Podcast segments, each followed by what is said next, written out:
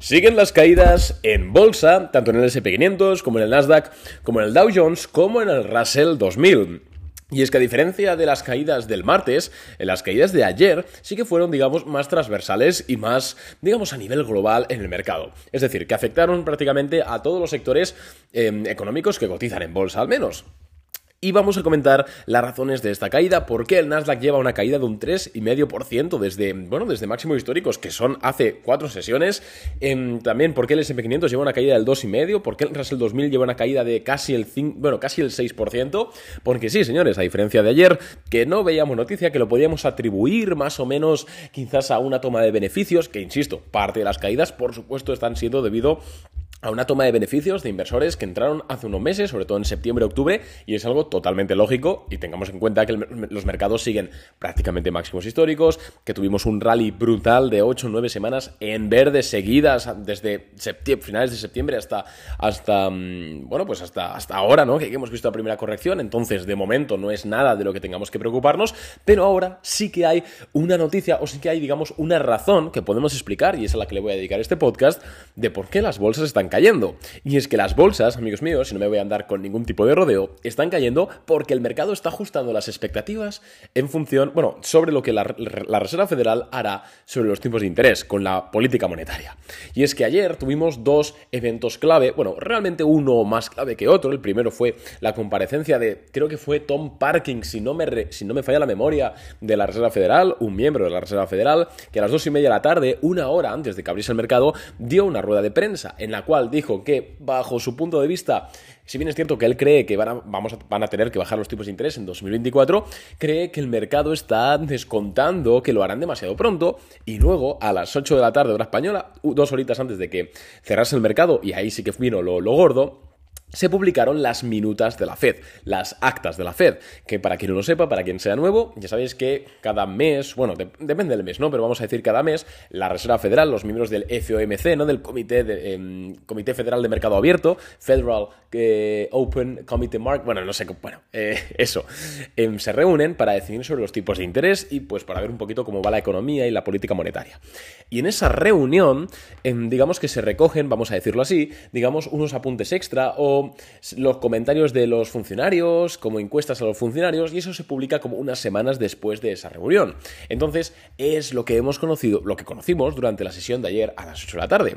Y leyendo las minutos de la Fed, es cierto que no vemos nada nuevo, nada rompedor, nada que no sepamos ya, es decir, ningún funcionario llegó a ninguna conclusión, digamos, estratosférica, pero sí que vemos quizás como la propia Reserva Federal está bajando un poco los humos al mercado. Y el mercado se está dando cuenta y actuando en consecuencia.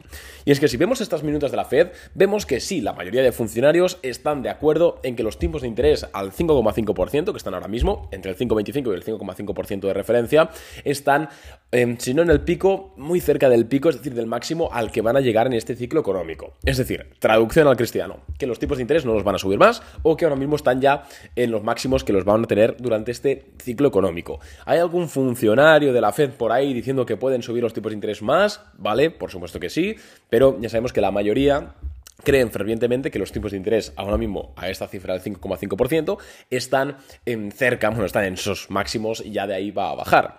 También la mayoría de funcionarios de la Reserva Federal creen que 2024 va a ser el primer año en el cual la Fed baje los tipos de interés, después de que los hubiese empezado a subir, recordemos, en marzo de 2022.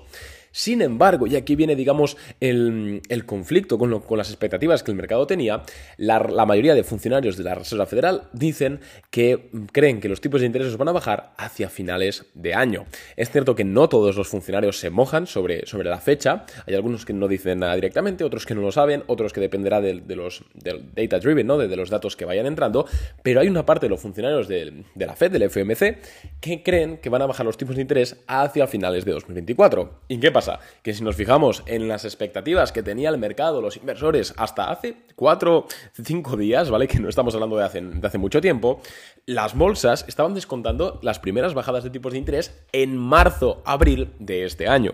Insisto, todavía no sabemos lo que va a pasar. Puede ser que sí, efectivamente, las bajen en marzo, abril de este año. Por poder ser, puede ser. Imaginémonos que, que unos datos de inflación ya la marcan por debajo del 2%, porque pasa cualquier cosa, o porque de repente la Fed lo decide así, porque si año electoral, si no sé qué, o año de quiebra bancaria y tienen que inyectarle lo que sea, ¿no?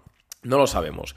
Pero el mercado estaba anticipando que los bajasen en marzo, abril de 2024. Y sin embargo, ahora sale un documento oficial de la Fed diciendo que, amigos, los vamos a bajar. Y sí los bajamos a finales de 2024. Yo particularmente creo que realmente al final lo que va a pasar es que nos quedaremos en medio, ni tanto ni, ni tampoco. No creo que los bajen a finales de 2024, porque al final los datos de inflación están desplomándose, el proceso de desinflacionario es algo real, es algo patente que llevamos comentando muchos meses. Además estamos viendo como los datos de empleo empiezan a enfriarse un poquito, el PMI manufacturero que tuvimos ayer está por debajo de 50 en Estados Unidos, em, es año electoral, tenemos todo el tema de, los bancos, ¿no? Que, sí, que les dieron la ventanilla de, descuento en marzo para que no quebrasen, pero se acaba este marzo la ventanilla de, descuento. Y amigos, cuidado porque unos tipos de interés tan altos están generando pérdidas no realizadas muy fuertes en los bancos por la tenencia de bonos al 0% hace años, ¿no? Entonces, yo personalmente, y si queréis que me moje, me mojo, y en Boring Capital es lo que pensamos, en, creemos que los tipos de interés van a bajar en torno a mayo, junio, julio. En, esos, en esa franja de tres meses creo que es cuando vamos a ver la primera bajada de tipos de interés efectiva.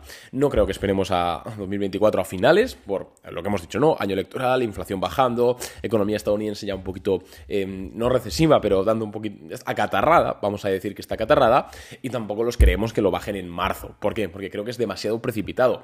Creo que la Reserva Federal y sobre todo Jerome Powell, el presidente, quiere asegurarse matar la inflación antes de cometer el, el error que se cometió en los años 80. Es cierto que el error de los años 80, esa bajada de tipos de interés y cuando la inflación bajó y luego la inflación repuntó muchísimo, a ver, obviamente había un contexto histórico detrás, tuvimos todo el tema de, la guerra del Yom Kippur, tuvimos muchísimos, muchísimos, digamos, incidentes a nivel geopolítico que desencadenaron ese rebote inflacionario, no fue un rebote inflacionario arbitrario, pero es cierto que creo que Jerome Powell y la mayoría de funcionarios de la Fed sí que van a querer asegurar que está muerto, que está muerta la inflación, vamos a decirlo así. Entonces, volviendo al mercado, volviendo a las bolsas, ya hemos visto un poco lo que está pasando en los mercados. Vemos, eh, pues vemos lo típico que estamos viendo cuando, cuando ocurren estas, estas eh, digamos, correcciones en cuanto al discurso. Estamos viendo la renta variable caer, estamos viendo el SP500 caer, Nasdaq caer, estamos viendo el VIX, el índice del miedo, rebotar un poquito. Estamos viendo, sobre todo, el bono americano a 10 años subir en rentabilidad. Ayer tocó el 4%. Es cierto que luego, luego recortó un poquito, pero bueno, volvió a por encima del 4% y está rebotando si tenemos en cuenta de cómo, cómo lo teníamos cuando el año 2023 cerró. Pero en definitiva, tampoco creo que sea ninguna, ningún punto de inflexión grande. O sea, sí que estoy leyendo mucho por redes sociales que esto es el principio del crash, no sé qué. Hombre, igual estoy pecando de, ignorante, pero yo particularmente pienso que no. Pienso que es una corrección, primero por sobrecompra, totalmente normal, y segundo porque están ajustando las expectativas de la Fed. Se están bajando los humos. como, como estamos observando que funciona el mercado desde 2022 hasta, hasta ahora, es decir, en estos dos últimos años, es que el mercado, al final el mercado no es eficiente por, por definición, ¿vale? Entonces siempre va a esperar algo realmente distinto a lo que va a ocurrir finalmente. Entonces, hay ciclos, hay momentos, hay meses en el cual el mercado espera que los tipos de interés em, se bajen mucho más tarde o que vuelvan, es decir, que esperan algo peor de lo que realmente la Fed piensa, ¿vale? Entonces, en ese momento el mercado está bajo y tiende a ser una oportunidad. Y ahora, que es el momento en el que estamos ahora, estamos en un momento en el cual el mercado descuenta algo más, o sea, mejor de lo que realmente va a suceder. No sé si me estoy explicando, ¿no? Pero al final, es, si, de hecho, si miramos un gráfico del SP500 de 2022 a 2023 finales, que es muy bonito, vemos que son olas, que son microtendencias. ¿Por qué? Y si vemos qué pasó en ese momento, si escucháis el podcast de por qué cada caída de 2023, de 2022, etcétera, que ahí estábamos, es siempre lo mismo. Cuando el mercado sube es porque el mercado empieza a estimar que la Fed hará algo digamos, más beneficioso a nivel de política monetaria, ¿no? O bajan los tipos interesantes, o no subirlos tanto, si hablamos de 2022-2023, etc. Y cuando la, el SP500, las bolsas, están corrigiendo, es por todo lo contrario, porque el mercado empieza a descontar de, ey, ey, ey, ey, igual el, la Fed sí que va a mantener los tipos de interés altos durante más tiempo, o los va a subir más, o tal. Entonces nosotros como especuladores realmente, que es lo que somos, tenemos que entender que el mercado tiene este tipo de ciclos y que cuando el ciclo es estimando algo peor, tenemos que movernos hacia empresas más defensivas, hacia empresas, hacia sectores más distintos de la tecnología, porque al final, es decir, sectores que estén más descorrelacionados de, de todo el tema de política monetaria, aunque todo está correlacionado, por supuesto, pero estaremos de acuerdo en que una empresa de healthcare tiene mucha menos correlación con que hará la Fed con los tipos de interés que una empresa de tecnología growth. Ahí estamos de acuerdo. Y en momentos en los cuales se empieza a las vueltas, bueno, o sea, la vuelta, como puede ser octubre, noviembre de este 2023, que el mercado empezó a estimar algo mejor del esperado, pues tenemos que irnos a tope a por estas empresas que están correlacionadas con esa noticia. Entonces, no comparto en muchas, muchas opiniones de gente por redes sociales diciendo que esto es el inicio de un crash, no lo comparto, em, pero también hago un llamamiento a la prudencia y es lo que hemos comentado hoy en el resumen diario de mercado de Boring Capital. Amigos, que sí, que llevamos una subida muy grande. Nosotros en Boring Capital hemos hecho mucho dinero en octubre, noviembre y diciembre. Nos ha ido súper bien. Es cierto que la primera idea de inversión, ¿vale? De 2024, que ha sido de nuevo en ARM, buscando ese pullback, nos ha salido mal. Hemos perdido un 5%. Pequeño paréntesis, es cierto que la hemos operado con bastante menos capital que, la, que la, la, anterioridad de inversión en ARM, que le ganamos un 12%. Y además el riesgo era más alto. Es decir, bueno, hemos perdido un 5%, pero hemos destinado menos capital. Pero bueno, que la primera idea de inversión de 2024 nos ha salido mal. Y no pasa absolutamente nada. Nos salta el stop loss, tranquilidad, ahora estamos fuera de mercado, seguramente estemos fuera de mercado lo que queda de semana, analizando hacia dónde está yendo el flujo de capital y a partir de la semana que viene, hombre, pues sigamos operando. Seguramente, ya os adelanto, que estamos mirando empresas descorrelacionadas del tema de tipos de interés. Estamos mirando empresas de healthcare, estamos mirando empresas industriales, estamos mirando empresas hasta de carbón, una muy, que además, una muy, muy interesante. Rates también están saliendo bastantes, biofarmacéuticas, aunque no nos gustan particularmente mucho. Pero bueno, eso es lo que estamos haciendo ahora, mirar este tipo de empresas más descorrelacionadas del mercado. Y por eso llevo desde finales de 2021 haciendo mucho hincapié en que lo mejor que puedes hacer ahora mismo en bolsa, si te gusta el tema, si no tienes tiempo, pues es jodido, pero si te gusta el tema, es hacer swing trade. ¿Por qué? Hombre, pues porque el swing trade te permite aprovechar estas microtendencias, bueno, microtendencias que igual duran un mes, dos meses, tres meses, que hemos hablado, en que entre que el mercado ahora está descontando que todo irá mejor y luego que el mercado descuento que todo irá peor.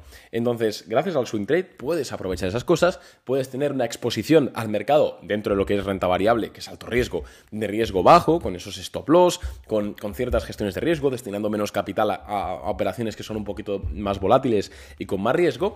Y eso es lo que estamos haciendo nosotros ahora ahora Entonces os insto a que lo estéis haciendo. Igual alguno de vosotros ha empezado 2024 mejor que el mercado y mejor que Boring Capital. Bueno, pues em, lo veremos a final de año, ¿no? Pero al final lo que os quiero decir es que no creo que esto sea apocalíptico, no creo que esto sea caótico para, para nada y bajo ningún sentido, bueno, bajo ningún concepto pero sí que creo que tenemos que estar atentos a la realidad económica. Estamos viendo muchas empresas romper para abajo, entonces yo creo que es momento de, al menos durante las siguientes semanas, cambiar el vistazo de empresas tecnológicas hacia empresas como hemos dicho, más descorrelacionadas de este tema de tipos de interés.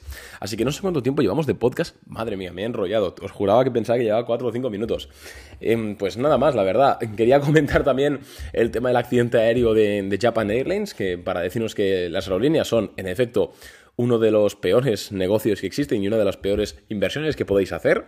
Eh, de hecho, hay una frase muy, muy graciosa que es, la, forma más fácil de convertirse en millonario es ser billonario y comprar una aerolínea. Esa es una de las frases más famosas de, del negocio de las aerolíneas y con el accidente de Japan Airlines, la verdad es que se ha ilustrado.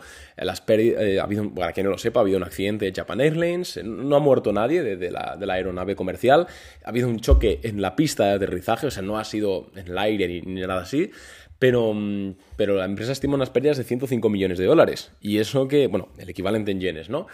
Y eso que el avión está asegurado, el Airbus A350. O sea que los 100 millones de dólares de pérdidas son única y exclusivamente por pérdida de confianza de sus consumidores. Y eso que el accidente puede que ni siquiera haya sido culpa de Japan Airlines. Así que cuidado con el negocio de las aerolíneas, que un día estás bien, otro día estás mal. Yo es un negocio que no recomiendo para inversores.